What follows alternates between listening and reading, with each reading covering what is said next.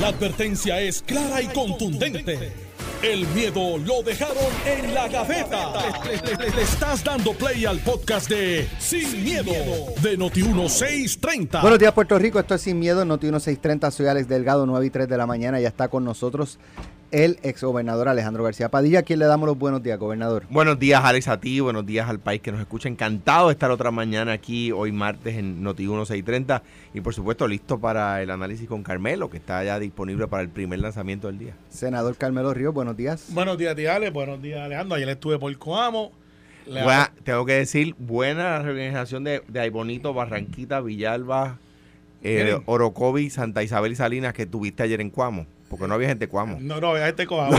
Había gente Coamo. Allí no había nadie decir, Coamo. Hoy, hoy en Canori lo hice. ¿Dónde salió Allí, esto? allí- no había gente Cuamo. Así, pero, pero para hacer tu un chico. como 10 personas Mira, Coamo. mira, para Y hacer- buenos días, Mónica Judith, Mira, FM. que como se la, nuestra legalmente, Master Control. Porque viene de otra, de, de otra banda, viene de FM. Y ahorita la escuchan en Hot 102. Sí, pues mira, este, 10. pero eh, eh, mis excusas a los que ayer, este, ¿tú sabes cuando tira una foto y le tira el brazo a la gente? Pues yo antes de irme para allá para Coamo me puse a lavar unas semillas de plátano con Clorox. Ajá. Eh, sí, pues se lavan con Clorox. No lo voy a Sí, echarle ah. un botón de aceite. Adelante. Sí. Ajá. Y, y ya tú sabes, estuve todo el día con Clorox así, me tiraba la foto de la espalda. Oye. Le quedan las manos a uno todo el día. Todo el día con Oye, Clorox. Eh, ¿Vieron esa, esa, lo- lo- el video que corrió ayer en las redes de, de este asesinato? Y le en roban el la que le roban las Ah, prendas sí. y dinero. Yo juraba que eso era en otro, pa- No, en en, otro película, país. En, pe- en película. Pero eso pasó en Santurce, Puerto Rico. Eh, y cuando uno ve eso, uno dice, wow, ¿a dónde, verdad? ¿Y, y a dónde iremos a llegar? No, no, Este, y, y viste la gente tirándole fotos, muchachas, muchachos, o sea, se pegaban, era como que, eh, qué sé yo, eh, quizás hemos perdido. Yo vi el video, me chocó muchísimo, porque pues es como que la insensibilidad social de que antes tú veías un asesinato, veías una muerte y, y- y era chocante. No sé si ahora por, por el acceso a la tecnología que tenemos, porque ya podemos ver esas escenas en vivo y a todo color en un teléfono y ya no es un tabú, eh, pues la gente lo ve como algo, alguna, pues yo lo veo y, y uno, y uno se impacta. Pero que tú y tirar una foto a alguien que acaban de acribillar. Y el, y el otro y el otro es eh, quitarle las prendas para robártelas. O sea, en serio. Una persona que acaban de asesinar.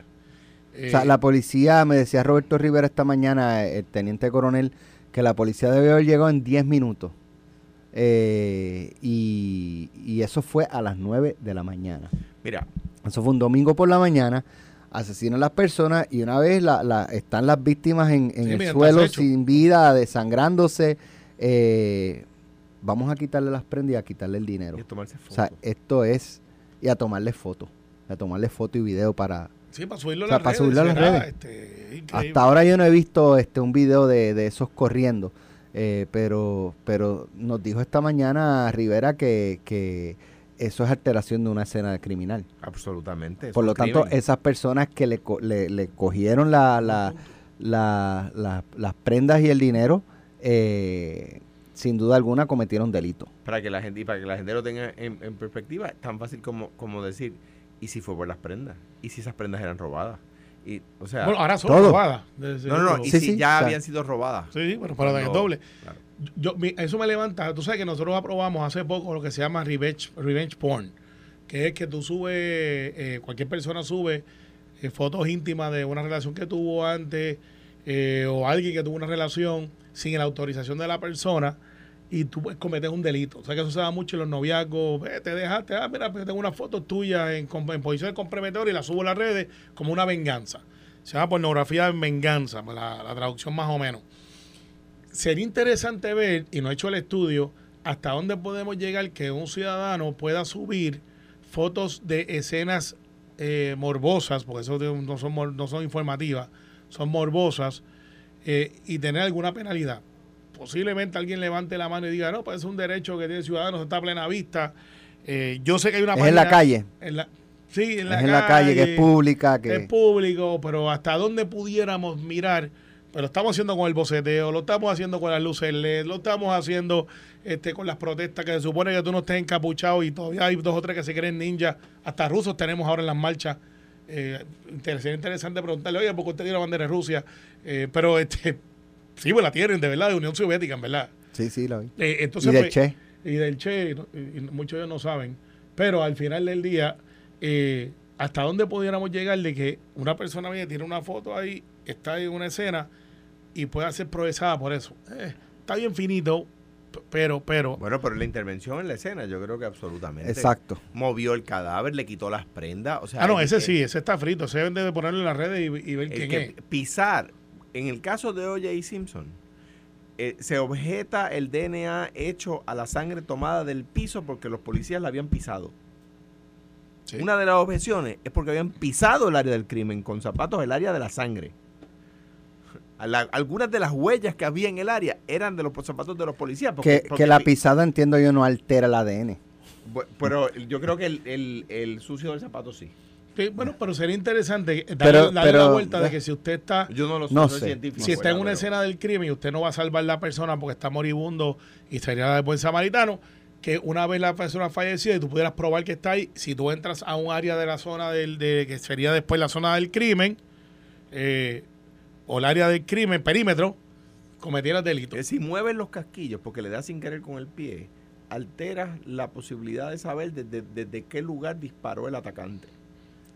Porque fíjate que es una intervención en la escena no para rescatar No para ayudar o la salvaguardar la vida de la víctima, es para robarle. Pues, Mira. eso ya de por sí, eh, Pues fíjate, si, si de momento legislación tú a la le coges la persona, la montas en un carro para llevarlo a un Sí, hospital, porque piensa que ahí, está vivo. ahí es válido. Mira, es pues válido. claro, eh, pues claro. Mira, eh, Alex, tú recordarás que una vez, y Carmelo, una vez cuando, cuando yo iba al mismo CrossFit que tú vas, eh, en, el, en el negocio de al lado, en la madrugada, mataron a unas personas saliendo. Yo me acuerdo. ¿verdad?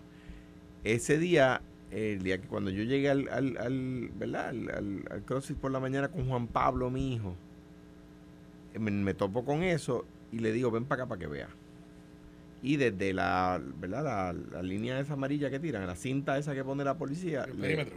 del perímetro, ¿verdad? Le muestro los cadáveres. Un poco para, para mostrarle a Juan Pablo, que en el momento tendría 16 años, ponle tú, lo duro de la calle y mira, sa- sabe Dios si esas personas que están ahí muertas no tenían nada que ver, ¿sabe De Dios hecho, si- hay un video de si eso. estaba en, en de un, cámara de seguridad. sí, sí. si estaban en un lugar equivocado en el momento equivocado, ¿verdad? Pero pues estaban saliendo de ese negocio a las 5 de la mañana, a las 4 de la mañana, qué sé yo qué hora era. Eh, un poco para impresionarlo, ¿verdad? Y que se cuide cuando salga. Entonces veo personas de la edad de Juan Pablo quizás tomándole fotos al cadáver como con el mayor desprecio a la vida, como el mayor desprecio a, a lo que acaba de pasar, ¿verdad? Una, esa persona tiene padres, tiene... Entonces digo, ¿será que no se impresionan por nada? Tenemos demasiado acceso, no, nunca es demasiado, pero tenemos acceso a información rápida, sin filtro. Antes de la guerra la leíamos en, bibliote- en enciclopedia, ahora las vemos en, en DVD. Bueno, perdón, ni eso. Ni Está eso. bien atrás. La vemos bien en digital, en lives, eh, en aplicaciones. Eh, me pasó los otros días eh, en la finca mediana, un muchacho me regaló un CD de una música que estaba hoy y me di cuenta que mi carro, que era un carro lujoso, así como los que guían para llegar al auto show, este, mentira, Alejandro no tiene ese carro por si acaso. No tiene, Yo- no tiene, no en, tiene en- CD. en ese Corvette que está fuera de liga. brutal. Fuera Pepe, de liga. Pero No me cabe una pacaeno. O sea que no, no puedo. no puede- Y eh, los plátanos manchan. No me atrevo a montar un, racimo de plátanos. Bueno, ahí. miren, miren a ver si ese carro no es de Alejandro, que cuando se bajó lo dejó en reversa. porque pensaba que era R de rápido. Era RD rápido. Mira, pero este, eh, eh, digo, eh, de, así estamos, Alex. O sea, nos, nos está escuchando alrededor del mundo ahora mismo y nos están viendo en una cámara. Yo no tengo tantos días, tantos años, y cuando yo empecé a hacer entrevistas de radio no había cámaras en, la- en las emisoras. Exacto, sí, como, a- como, Como ahora que podemos transmisión. ver, Sí, no sí, sí. había. Era, tú hablabas y se acabó. Pasamos a otro tema. Ayer se dio una vista en la Cámara de Representantes con eh, representantes ¿verdad? del gobierno. Eh, estuvo la Autoridad de Energía Eléctrica, el negociado de energía eh, no- eh, y la Autoridad de Alianzas Público-Privadas, Sí. Fermín Fontane. Y allí trasciende que la Autoridad para eh, las Alianzas Público-Privadas no tiene tan siquiera un plan de supervisión de cumplimiento de contrato para Luma que se supone que tenga. Ya van 15 meses de Luma corriendo la red eléctrica y lo que están todavía es en la etapa de un borrador. Entonces, eso me lleva a mí a preguntar si no hay un plan de supervisión de cumplimiento de contrato, como Fermín Fontanes llega a la conclusión de que se está cumpliendo, el, contrato, si no está el plan hecho. Bueno, Eh, eh, me toca. Ok. Este, Es hora de que Fermín hable. de- sí, bueno, Eso lo que yo va a decir. yo- yo le pedí Fermín hablara. tiene que hablar. Sí, yo- es que yo- cada vez que hable es peor. Pues eh, eh, usted tiene derecho a permanecer callado. Sí, ahora Fermín debe callarse. Fermín necesita, mira, no, en broma y en serio. Pero, pero con alguna con alguna preocupación, sí. Eh, ¿Te acuerdas que te decía, este, habla, pueblo, habla? Y después cuando habló no le gustó lo que dijeron. Pero que fue una gran campaña de Eduardo Bate aquí, by the way. Una gran campaña. O sea, a mí me gustaba ese. Fue una buena campaña. Eh, mira, Fermín se ha puesto en una posición bien difícil, Alex y Alejandro. Se ha puesto en una posición bien difícil él. Fíjate que las métricas que se plantean y nadie rebate, porque creo que la, la- la Comisión de Energía plantea que Luma está cumpliendo con un 84%. Y, en, y, y- y- y me- y en Entre Ríos, eh, porque yo digo, pues si están en 84, pues eso no debe ser tan malo. ¿Por qué nos estamos quejando? Pues porque el 16% que está fallando es el que me que importa a mí. luz, es que el que me importa a mí. El único, lo- donde está fallando es que haya luz. Esa- no, no, luz hay y que, que, la, que la que le llegue a la casa. que le llegue a la casa y, y- y frecuente. Entonces, pues, ok, tiene 84, pero, pero fallaste en la, en la que me importa. Pero vamos a poner lo que está ahí. Entonces me dices que tiene un 45% la autoridad eléctrica. Pero la percepción mía es que Josué Colón lo está haciendo bien. Quizás es porque él lo explica mejor. Y él dice, mira, esta generación está aquí. O cuando pasa algo con Luma, él dice, hey, no soy yo. Y sale rápido en la red y dice, es aquel. Y se pone en una posición de explicar rápido. Y, y, y- y patea, como quien dice, el can para que, para que lo coja el próximo. Fermín, eh, desde julio 22, eh, la secretaria de la gobernación está a cargo de las nuevas APP. O sea que está de puerto, eh, que vino hace poco, está bajo la jurisdicción de Noelia, que es la secretaria de la gobernación, no de las APP ni de Omar Marrero, que los tenía antes. Entonces, ¿dónde está Fermín?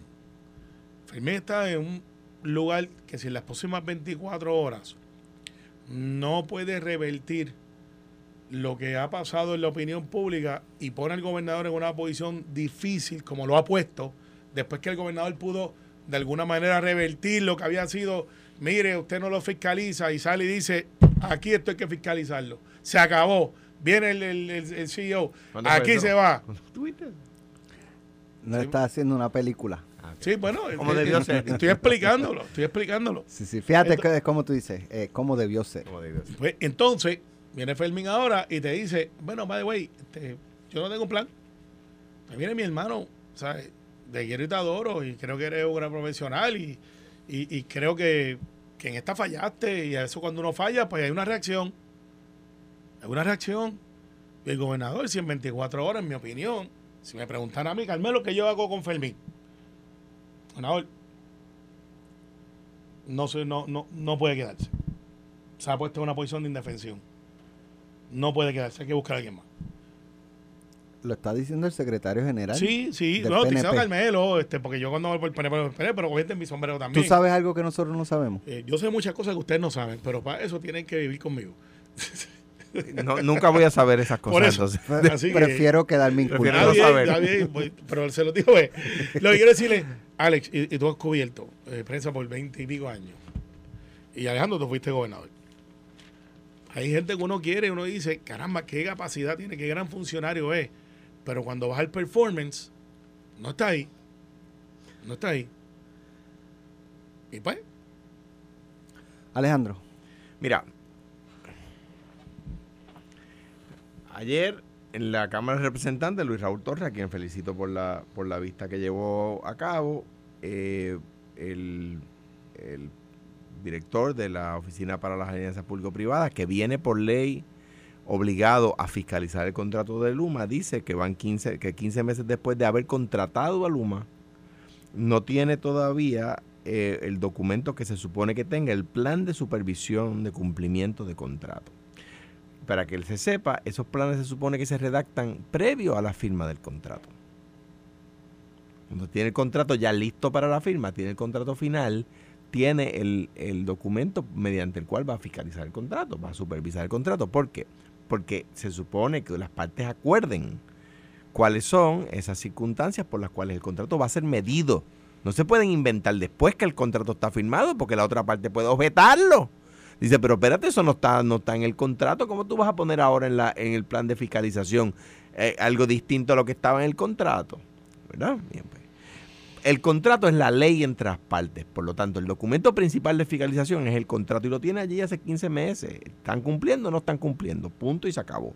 Ahora bien, que en una vista pública diga que no tiene el plan y que lo que tiene es un borrador, te voy a decir cuál es la duda que a mí me levanta.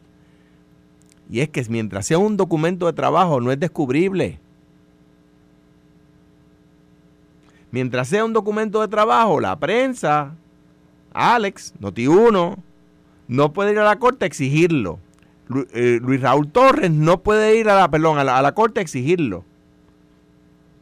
Porque es un documento de trabajo. Y me temo que lo que está haciendo Fermín Fontane es diciendo, yo no tengo el documento, es un documento, es un borrador, lo que tengo todavía allí es un documento de trabajo, no está listo para que no se lo pidan. ¿Por qué? Porque no están cumpliendo.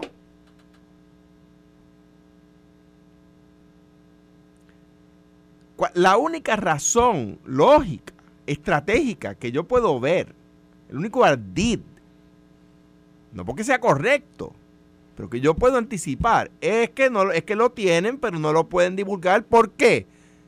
Porque no hay checkmarks, porque no están cumpliendo. Eso, mentir de esa forma sería razón para pedir la renuncia. Ahora bien, no tenerlo listo, pues tengo que coincidir con Carmelo. O sea, a mí Fermín, Fontana me cae súper bien, que es una persona capaz. Pero, como va a decirle al país 15 meses después, a una que no tiene listo el documento mediante el cual fiscaliza una empresa que gana millones de dólares del pueblo de Puerto Rico, hermano. O sea, ¿de qué estamos hablando? O sea, esa empresa gana millones de pesos. Pues, obviamente no son este, las siervas de María. Vienen aquí a hacer negocio, ¿no? De, hecho, a nivel de, Estados Unidos total tienen 54 mil empleados. Y pues, pero pero, del contrato de Puerto Rico se ganan millones de pesos. Claro, no, pero digo que saben, deben saber lo que tienen que hacer. y en cuanto una empresa que se supone que una dependencia del pueblo de Puerto Rico, que se llama la Oficina para las Alianzas Público la Autoridad para las Alianzas Público-Privadas, le fiscalice, lleva 15 meses. Pero no solamente dijo eso, dijo y cito, 15 meses después dice, y cito, no, no tenemos el personal con el peritaje técnico para supervisar todas las gestiones que hace Luma. O sea que no tiene el personal con el peritaje técnico para supervisar lo que la ley le obliga a supervisar. Ahí está el dicho, que es una ley. Es una ley que lo obliga. Pues es más complicado entonces. entonces una, una, una pregunta si, si el documento mediante el cual se fiscaliza Luma no está listo, dejándose llevar porque el gobernador dijo que no estaba satisfecho. Si el, si el, el, presidente o el director de la Autoridad para la Agencia Público-Privada no ha terminado de redactar un documento en 15 meses después. Mira, a mí me, el viernes pasado, yo, Carmelo tiene que haber visto muchas veces. A mí me encomendaron un caso, un cliente me encomendó un caso para el cual hay que presentar una vista hoy, una, una, una moción hoy. Esos son los de hoy para hoy. Contestando una moción como de 30 páginas. pues en el, fin de semana hubo que trabajar. Y, y, antes tú podías, tenías que ir al tribunal, ahora puedes radicar por el electrónico. Antes ah, tenías que ah, hacer la filita. Entonces, ¿Qué pasa? Me parece a mí, digo, yo no sé si es verdad lo que dijo Carmelo aquí, que Fermín Fontané fue a la convención del PNP. Pero fuera o no fuera, yo hubiese preferido que estuviera sentado redactando el documentito ese que, tiene, que no tiene listo. Porque yo, yo en un fin de semana tuve que redactar una moción de 30 páginas. Estoy contestando una moción de 30 páginas. No digo yo que en un fin de semana se pueda hacer ese documento, pero 15 meses le deberían dar. Y no es que él se siente él. Claro, tiene gente. Tiene, pues, gente. ahí. Él es, es supervisar, es ¿cómo vamos? ¿Qué, ¿Dónde estamos? Eh, necesito para tal fecha. Ahora, una pregunta que yo quisiera hacerle, que de nuevo, felicito a Luis Raúl y a los representantes que estuvieron allí. Eh, eh, pero que me hubiese gustado hacer es, es la siguiente. Luma está teniendo que ver en la redacción del contrato. O sea, ellos están coordinando con Luma la redacción del contrato, porque digo, el colmo es que le estén, que le estén dando las lechugas para que los cabros las velen. Tenemos que ir a la pausa y hay un Buenos Días Puerto Rico. Dale, dale, dale, dale, dale. Sobre toda esta situación. No lo he leído, pero me sospecho porque lo conozco demasiado bien que quizás va por donde yo voy. No sé, pero no he leído, pero este. mírate esto. Alza en las alzas en las tarifas de la energía desbordan el promedio nacional. Colombia. O sea, el asunto del aumento de la energía. Es que eso es mundial. Quieren plantearlo aquí como que no, este, esta mañana me decía Luis Raúl, 80% aumentado Luma. Yo le planteo, bueno, el combustible, el aumento del combustible. No, no, eso es falso, me dijo. Eso es falso, eso es lo que mucha gente se cree. Porque, explica él, que las, y esto es algo que salió ayer, pero la adjudicación a que el 80% o el aumento que sea es, es por aumentos caprichosos de Luma, vienen desde hace semanas o meses. Eh, lo que plantea es que cada vez que Luma comete un error y saca de sistema AES, Ecoeléctrica o, el que sea, tienen que activar plantas que, son más consumen combustible más caro. Cambalache. Por eso. entonces él dice, entonces yo le digo, ok, dentro de ese 80%, ¿qué por ciento es ¿Qué por ciento es eso? Ah, no sé pues entonces como le adjudicas que el 80% es por caprichos de Luma. Pues, pues, pues podemos concluir que parte del 80% es por capricho de Luma. No sabemos qué parte. No, vamos a quitar la palabra capricho, vamos a decir por ineficiencias de Luma. Por ineficiencias de Luma. Eh, debe ser bien poco. Yo no lo sé. Porque el aumento, es que Alejandro, plantear que del 80% el 75% es por ineficiencia de Luma y el 5% nada más responde yo no digo eso. combustible. No, yo no digo eso. Está bien, pero, pero yo creo que Pero tampoco puedo decir bien poco. Porque no, pero yo, puedo, yo, yo me atrevería a decir que la inmensa mayoría del aumento en el costo de la factura es por el costo del combustible. Yo estoy de acuerdo contigo. Y, yo no pero vamos a hacer algo, vamos a hacer algo, vamos a hacer algo. Cuando regresemos lo, lo, lo lo analizamos. y traemos sobre la mesa las expresiones de Tomás Rivera. Estás escuchando el podcast de Sin, miedo, de Noti1630. Correcto, y a la inversa. Y a la inversa. Por lo tanto, aquí el problema es que nos prometieron que si contrataban a Luma el precio iba a bajar. Pero entonces. Y yo decía aquí, no prometan eso. Pero entonces, cuando baje, pues también va Alejandro va a poder decir que Luma bajó la factura. Exactamente, por eso yo decía, yo decía, no se adjudique, no, no digan que va a bajar el precio que contraten a Luma porque Luma no controla eso. Pero Alejandro, tú aquí has dicho que Luma aumentó la, la, luz. No, no, no, yo, estoy, yo estoy diciendo. Lo has dicho. Yo estoy diciendo aquí. Aumentó el precio y es el servicio es peor y más caro. Eso es cierto. Y lo digo porque nos prometieron que el servicio iba a ser mejor y más barato. ¿Ves? Eh, o sea, el que hizo la promesa no fui yo, fueron eh, ellos. Ellos apostaron de que iban a bajar 40% el, en los apagones y que aunque fluctuara el precio, me acuerdo de eso porque siempre ha sido un hecho si sube o baja, que ellos iban a bajar el costo de hacer negocios con eficiencia. Que al ser más eficientes podían entonces dar mejor tarifa. Obviamente, a pesar de que tienen un 86% de cumplimiento en las métricas, en el otro 16, que es el que me importa a mí, pues están fallando y pues eh, no creo que hayan llegado logrado esa eficiencia. Mira, si, si la eficiencia era bajar la emplomanía para hacer más con menos, pues tienen menos, pero no han hecho más. Aunque ahora aparenta de que después que hicieron un anuncio con el CEO este, que vino, que ellos se llaman Quantar, creo que es ¿Cuántas? ¿Cuántas? Y ATCO. Y Ellos son, tienen 54 mil empleados en todos los Estados Unidos que bregan con energía. Eh, o sea, que no son una compañía chiquita, no son este, esta gente que está inventando, o sea, que tienen 20, 30 años en el negocio.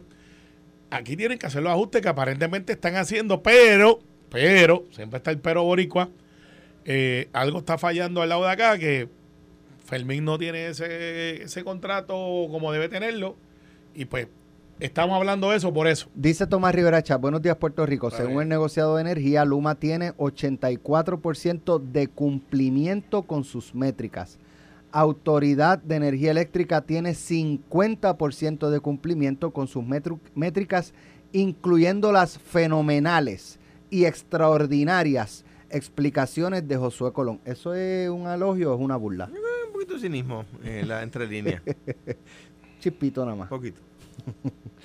si esa información es correcta, pues 84% es una B para Luma y 50% es una F para la autoridad.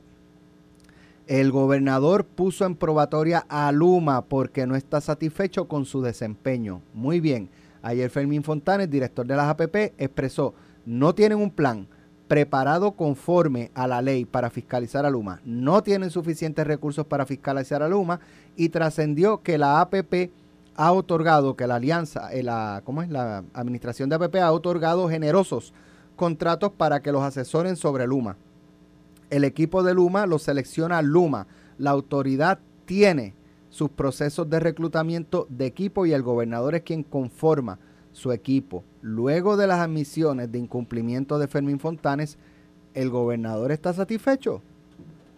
¿Cómo se puede fiscalizar a Luma si se incumple con sus deberes para ello? ¿Cómo puede informar al gobernador del cumplimiento de Luma quien está fallando con sus propios deberes? si a un funcionario le resulta difícil explicar su función a la Cámara de Representantes, realmente podrá ejecutar lo que no sabe explicar. Entonces, ¿qué hace ahí todavía? Un chicken nuggets. Mira, eh, hay un request ahí. Yo creo que bueno, tú eres el jefe del programa. Así que vamos a llamarlo.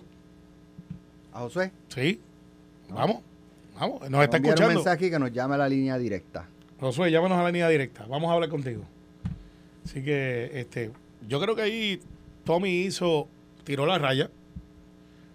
Va muy parecido por donde yo voy este, para efectos de, la posición de Fermín, que se ha puesto en una posición bien difícil. Y tiene, le dieron 24 horas para que por ella una información y un montón de cosas.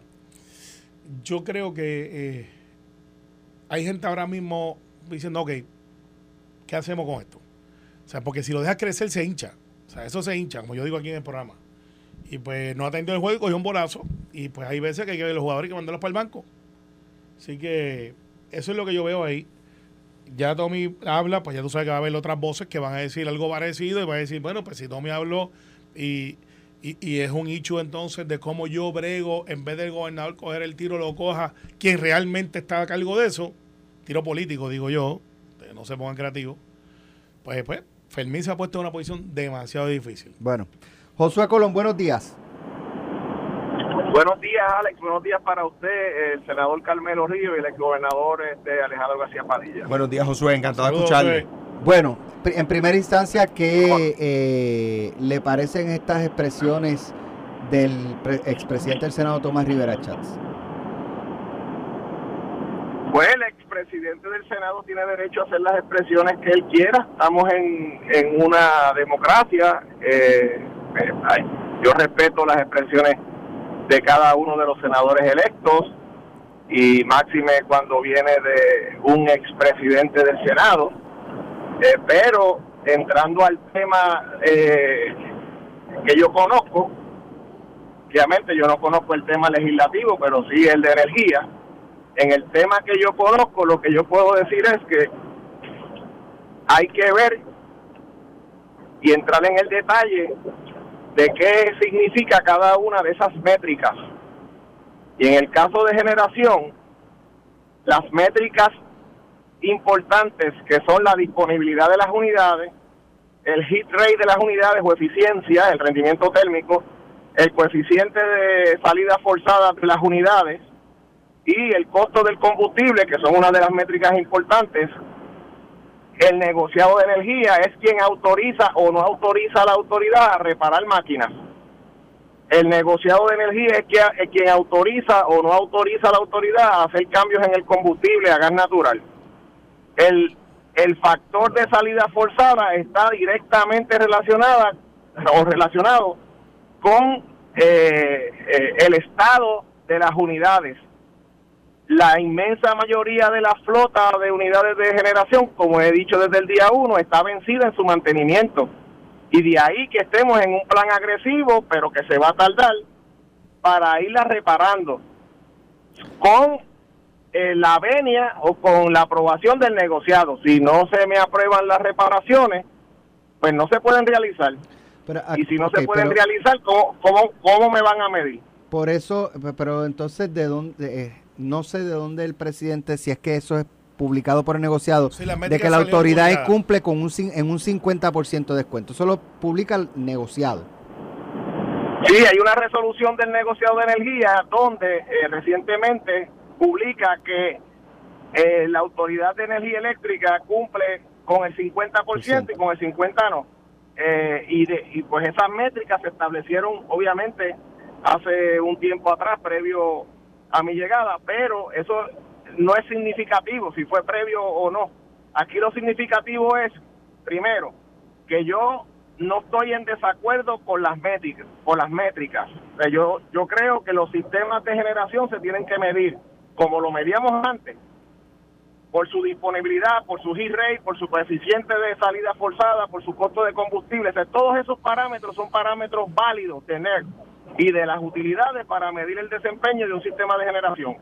Lo que sucede es que el andamiaje legal en Puerto Rico, sí, para poder reparar una máquina y tener derecho a desembolso de fondos federales, porque la autoridad está en quiebra, no tiene eso a la razón por la cual o la manera en la que nosotros estamos realizando las operaciones es porque el, eh, el gobierno federal, ¿verdad? la Agencia Federal para Manejo de Emergencia, luego de varias reuniones que realizamos el año pasado con sus funcionarios, entendieron la importancia de reparar unidades para que pudiera haber energía que llegara a los, a los clientes, a las casas, porque tú puedes reparar los cables, reparar las subestaciones, pero si no produces energía nada va a llegar a ningún lado. En otras palabras, de, ahí que sí, adelante. En otras palabras, la autoridad tiene una especie de camisa de fuerza.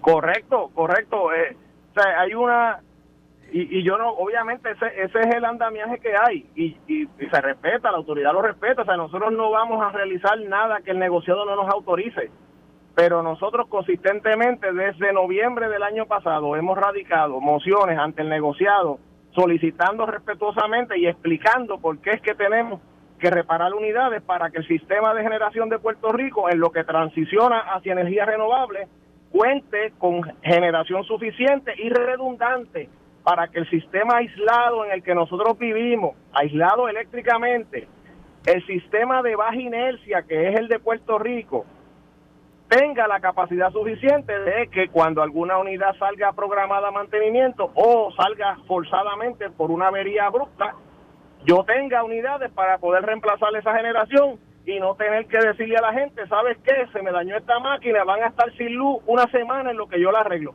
Eso es lo que no debe ocurrir. Y por eso es que el sistema de energía de Puerto Rico es más redundante que cualquier otro, porque en los Estados Unidos continentales hay interconexión y cuando ocurren esas fallas, ellos simplemente tienen la opción de pedirle energía al vecino. Nosotros no tenemos esa posibilidad.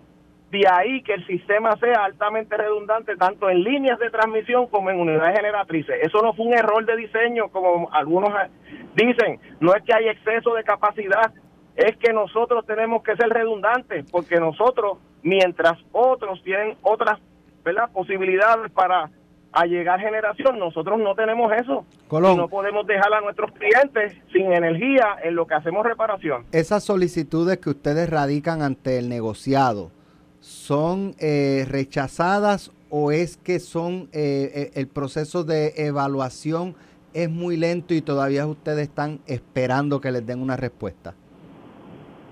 Las dos cosas, Ale, has, dicho algo muy, muy puntual. Son las dos cosas. Han sido rechazadas algunas y otras están en un limbo. O sea, nosotros las, solicitamos y las solicitamos y las solicitamos y no se nos dice nada. Mira, voy más lejos.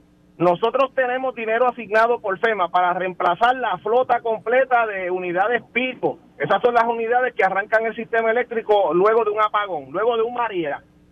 Y esas unidades que son viejas que son ineficientes, las que existen, yo las tengo que reparar porque necesito algo en lo que en lo que viene lo próximo, pero nosotros tenemos dinero asignado para poner las nuevas.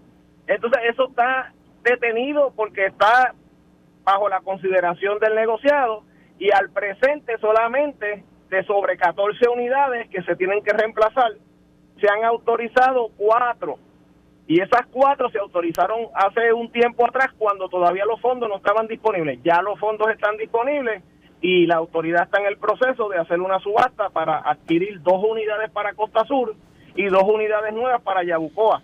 Pero eso mismo hay que hacerlo en Daguau, Jobo, en Costa Azul, en, en, en Palo Seco y en el resto de las estaciones de generación de Blackstar que hay alrededor de la isla. Le pregunto, y nosotros no hemos podido hacerlo. Disculpe, director, mire, eh, si entendí bien, la autoridad tiene el dinero asignado para reemplazar, las unidades, viejas por unidades nuevas.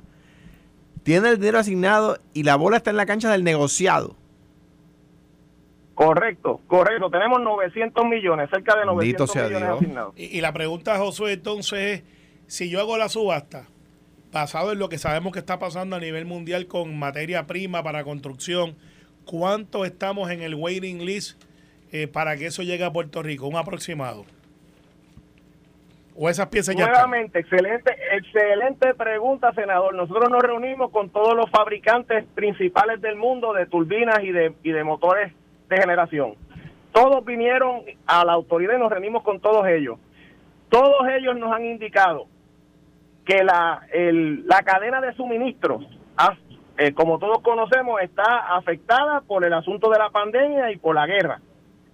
Y que el promedio de entrega, de, dependiendo de fabricante, del fabricante, eh, oscila entre año y medio y dos años. Pero también nos dijeron, en la medida que la autoridad realice la subasta y se adjudique, pues obviamente el que se lleve esa subasta, pues eh, ya no será este una especulación, ya tendrá una orden directa eh, y concreta para que empiece a fabricar las turbinas o los motores, ¿verdad? Lo, lo, que la subasta arroje eh, y se puedan fabricar, pero hasta que no empecemos, como usted bien menciona, pues no estamos ni en la lista de espera, porque nadie va a poner eh, un equipo como ese que puede costar, no sé, 15, 20 millones, posiblemente más, cada uno.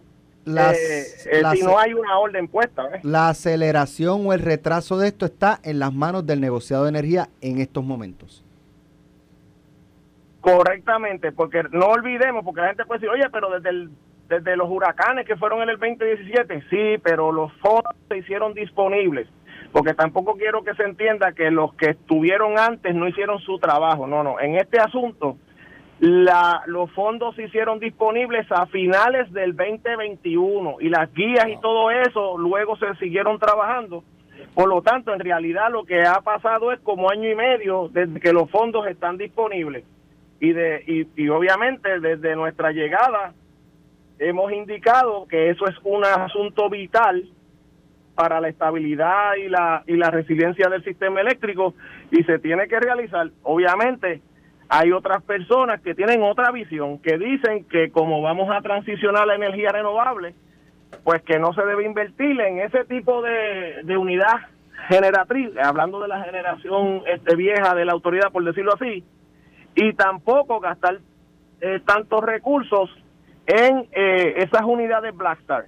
Está ese debate, pero el asunto es que tienen que entender cómo es que el sistema eléctrico funciona. Nosotros no estamos en contra de la transición a energía renovable ni de la política pública establecida. Oye, seguro que no. De hecho, a diferencia de todos los demás, ya nosotros terminamos todos los proyectos del Trench 1, están todos firmados, los que por lo menos los que pasaron todas las etapas de la subasta ya eh, nadie puede decir que la autoridad está arrastrando los pies, como se dice comúnmente, con los proyectos, están firmados. Nosotros completamos nuestro paso, pero a la misma vez necesitamos que el sistema que existe funcione. No podemos todos los días estar explicándole a la gente que nos quedamos sin luz porque el sistema está viejo y no se carga yo más. Nosotros tenemos la capacidad y tenemos los recursos para ponerlo de una manera aceptable mientras transiciona a energía renovable. Josué, una pregunta que hemos debatido aquí en el programa. Eh, la primera vez que pasó María, uno de los argumentos es que no teníamos equipo suficiente en el almacén. Eh, y eso fue un debate. Eh, ahora, Dios no quiera, ¿Cómo estamos en cuestión de si pasase algo? Que esperemos que no. Tenemos eh, backup en el almacén, eh, tenemos que mandarlo a buscar. Este, ¿Cómo estamos ahí? En ambos sectores, tanto en el lado de transmisión y distribución como en el de generación, hay muchísima más capacidad en, inventario de lo que hubo para los huracanes Irma y María. En, en el área de transmisión y distribución hay sobre 120 millones y en el área de generación hay cerca de 100 millones. Eso no significa que uno pueda tener todos los componentes que se puedan dañar tras un evento atmosférico, pero hay mucho más equipos y componentes de los que hubo en aquel entonces. Lo que uno debe eh, presumir, ¿verdad?, es que la capacidad de respuesta debe ser mejor. Finalmente, eh, ingeniero, eh, dialogaba esta mañana con Luis Raúl Torres, él me argumentaba que eh, la Luma había aumentado la factura en 80%. Yo le planteaba que eh, eh, pues eso, ¿verdad? Según se ha debatido y se ha explicado, se debe al aumento en el precio del combustible. Él decía que no, que eso era incorrecto porque incluso había trascendido que cada vez que Luma comete un error o una ineficiencia que saca las otras eh, generatrices de energía del sistema como AES, Ecoeléctrica, pues ustedes tienen que activar unidades o plantas que usan combustible más caro y ese combustible más caro lo termina eh, pagando el pueblo. Le preguntaba yo que dentro de ese 80% que él indica que Luma ha aumentado la factura, ¿cuánto correspondía a eso? Pero él no tenía respuesta. Eh, ¿Usted tiene alguna respuesta? O sea, vamos a empezar porque eso es así. O sea, parte de la factura ha aumentado porque esas interrupciones han llevado a, utilizar eh, combustible más caro.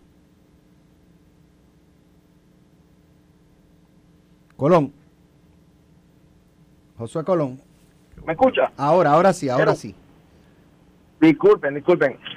Sí, la contestación es que cada vez que se reemplaza la generación base de la autoridad o de los cogeneradores, sea, de Coeléctrica o AES, que son los más baratos, por eh, generación producida por las unidades pico de la autoridad que utilizan diésel, pero además que utilizan diésel son de tecnología vieja, ineficiente y de hit rate bien alto, el costo de producción de ese kilovatio que se produce en esas unidades es muchísimo más costoso que el que se produce en las otras unidades. Para darte un ejemplo, en, ¿verdad? con los incrementos que han ocurrido en el combustible en los pasados meses, Hubo momentos que lo, la, la electricidad, la, ¿verdad? los kilovatios, megavatios producidos en esas turbinas pico podían llegar a 35 centavos el kilovatio, mientras que en las otras unidades base estaba en 22, 23 centavos. Y en algunas estaba en 15, 18. Eh, o lo que quiere decir eso que sí es sumamente más caro por dos razones, porque el combustible que se utiliza es más caro en esas unidades, pero también porque la tecnología de esas unidades que necesita ser reemplazada es ineficiente. Por eso, pero, eso, eso llevaría a decir que la inmensa mayoría del aumento en el costo de la factura es por eso y no por el aumento en el costo del combustible. No, ahí que quiero llegar también. No, eso tampoco, esa, esa, esa presunción no es correcta. La, la mayoría del, del, de la razón o del por ciento de incremento que ha ocasionado el, ¿verdad? que suba el, el costo del kilovatio se debe al incremento en los combustibles, en el costo de los combustibles debido a la guerra, debido a toda esta inestabilidad, al asunto de la pandemia, o todas esas variables que han eh, impactado el, mundo, porque no es a Puerto Rico, pues obviamente son las que han llevado el, el costo del kilovatio a lo que a lo que tenemos hoy. Y como he dicho anteriormente, un ejemplo sencillo, el barril de diésel en diciembre estaba en 85 dólares, llegó a 170 eh, por allá. El, bar, el barril del diésel estaba como en 100 y llegó casi a 200. lo que le quiero decir es, el, el, el incremento en los costos de combustible ha sido la razón principal para el incremento en el costo de la electricidad. Gracias, Josué Colón, por estar con nosotros aquí en Gracias, director. Gracias, José. Cómo no, a la orden. Un abrazo. bueno, creo que tenemos un panorama más claro. Este, así que por lo, por lo, por lo visto, eh, la bola está en la cancha de negociado de energía. Así que vamos a darle seguimiento a esta información. De seguro en pelota dura Ferdinand y Carlos van a discutir o le van a, dar continuidad. Pero, pero, este es este adelante nosotros. Así es. Así que pendientes a pelota dura. Esto fue, el podcast de Sin, miedo, de Noti1630. Dale play a tu podcast favorito a través de Apple Podcasts, Spotify, Google Podcasts, Stitcher y notiuno.com.